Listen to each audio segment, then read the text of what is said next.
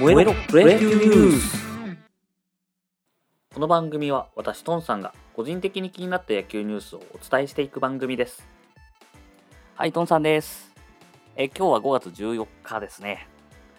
えなんとですね今日の収録で100回目になりまして。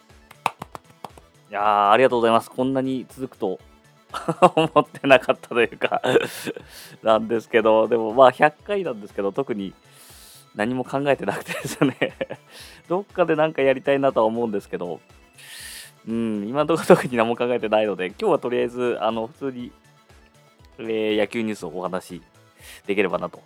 思ってます。昨日はですね、試合が、えー、3試合予定されてたんですけども、まあ、雨の影響がありまして、実際開催されたのはね、1試合のみということになってました。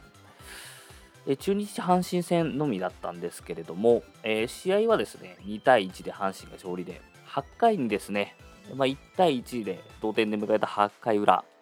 阪神がですね、えー、サンズがホームランを打ちまして、2対1勝ち越しと。で、最後ですね、スアレスがピシャリと抑えまして、え、阪神勝利ということになりました。スアレスは打たれないですね。すごいです。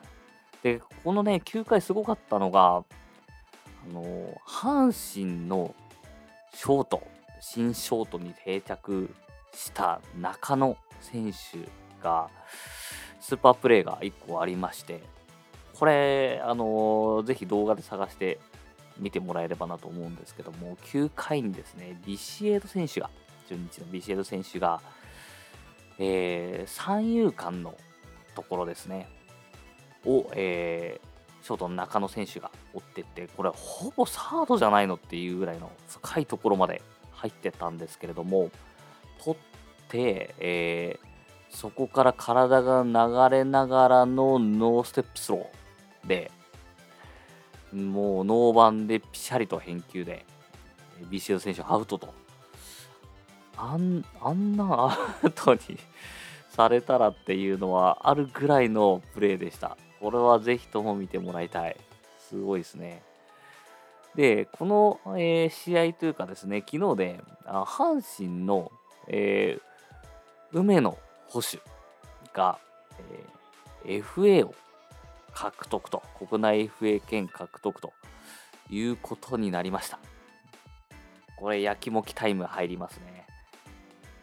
阪神の梅野捕手は、えー、昨年ですね、単年契約で更新をしてまして、えー、実際どうなるんでしょうと。でですね、えー、今年終了した時点でおそらく FA を、えー、持っているだろうというキャッチャーが、えー、阪神の梅野捕手に続いて、巨人の小林捕手と、えー、DNA の、えー、高城捕手と、えー、西武のね、岡田捕手が4人 FA をおそらく、えー、持つだろうと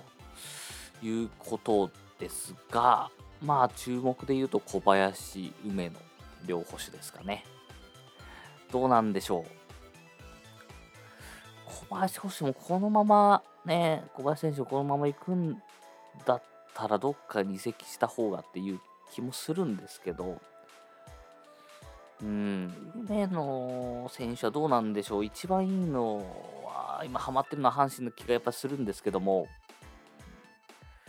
まあ、単年契約ということで争奪戦になるのかな。ただ、あの、FA の年って、残るにしろ、まあ、移籍前提にしろ、やっぱり単年契約がいいとは思ってるんですよね。選手側からしてみたら、やっぱり、えー、その年の成績で判断できるっていうのもありますし、まあ、給料もね、もちろん、えー、FA をちらつかせるっていう言い方は悪いですけども、これ権利なんで、あのこのタイミングで、えー、それを狙っていくと。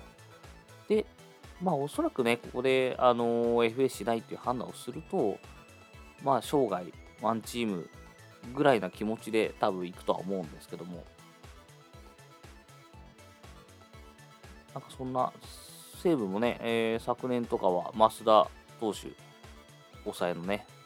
とかが単年契約でしたけども、えー、無事残りましたし、単年契約でも最近残るケース多いような気はしてるので、うん、まあ、あのー、まだまだ全然終わってから考えますっていう返答になると思いますけど、どうなるんでしょうねっていうのはちょっと気になってます。でですね、昨日まあ1試合しかなかったので、ちょっと、えー、個人成績なんてを見てまして、ちょっとそこのところをね、お話しできればなと。打率見てたんですよ。打率というか、打者の成績を見てまして。で、セ・リーグはですね、あの打率1位から、まあ、菊池選手、今年、えー、めちゃめちゃ打ってまして、3割5分3厘。で、2位が大島、えー、中日大島、えー、阪神糸原、ヤクルト村上、えー、d n a 佐野と続くんですけど、まあ、まあまあ順当なのかなという感じはありますね。パ・リーグの方はですね、えー、1位が吉田正尚、オリックスですね。で、2位楽天、浅村。まあ、この辺も順当かなっていう感じがするんですけど、まあまあ、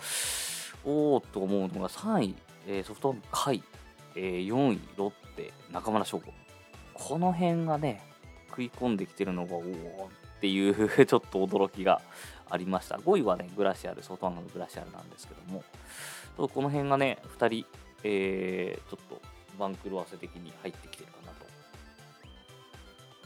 でセ・リーグはですね、あの村上選手、ヤクルト村上選手が、えー、本塁打でも、えー、今トップですし、えー、打点3位ということで、まあ三冠王を狙いたいですけど、ちょっと今年はね、口が、えー、ずば抜けてるんで、口ですいなければ、えー、2位の大島選手が3割1分7厘で、村上選手が3割1分3厘っていうことだったんで、全然狙える位置だったんですけど、ちょっと菊池選手が落ちてこない限りは厳しいかなという感じですね。まあまあまあ、でもこの年でそこに絡めるのがちょっと尋常じゃないですけど、こんな感じになってました。で、ちょっと見てね、気になってたというか、すごいのはなと思ったのが、パ・リーグのオリックス吉田正尚選手ですよ。これがですね、三振数が異常に少ない。異常に少ないんですよ。今、えー、40試合終わって170打席で、えー、なんとですね、三振数が4です。4です。セ・リーグだとね、大島選手なんかが三振数少ない、バットコントロールうまいっていう印象があるんですけども、えー、大島選手が17というので、去年もですね、吉田正尚は、えー、三振の少なさでいうとダントツトップだったんですね。去年は、えー、492打席で、えー、29三振。で、2位がですね、ソフトバンクの中村晃で47三振なので、まあ、20個ぐらい差をつけてるということで、で、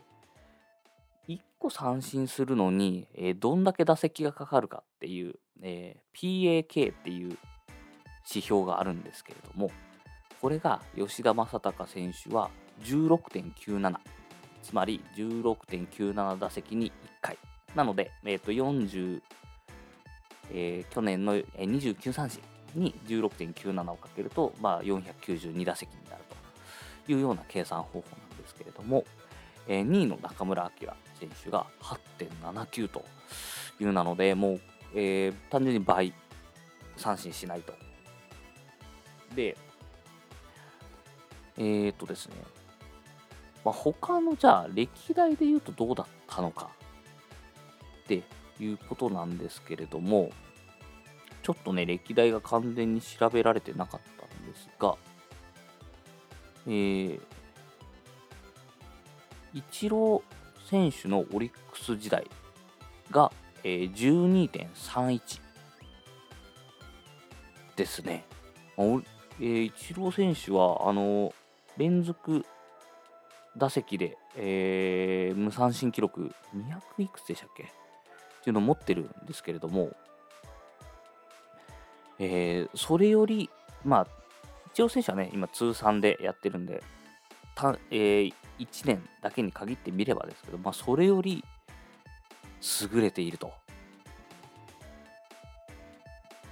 で、えー、これ何が、えー、すごいかというと、さらにですね、今年に限って言うと、170打席で4、4なんですよ。これ計算するとですね、その PAK が42.5なんですね。42打席に1回しか三振をしない。なので、えー、去年の打席数で換算すると、三振数11個とか12個とか、なんてもうどんだけ異次元かがわかるかなと思いますね。これは、ちょっと、前もね、9次元で、えー、連続記録っていう回がありまして、その連続記録の、えー、回でですね、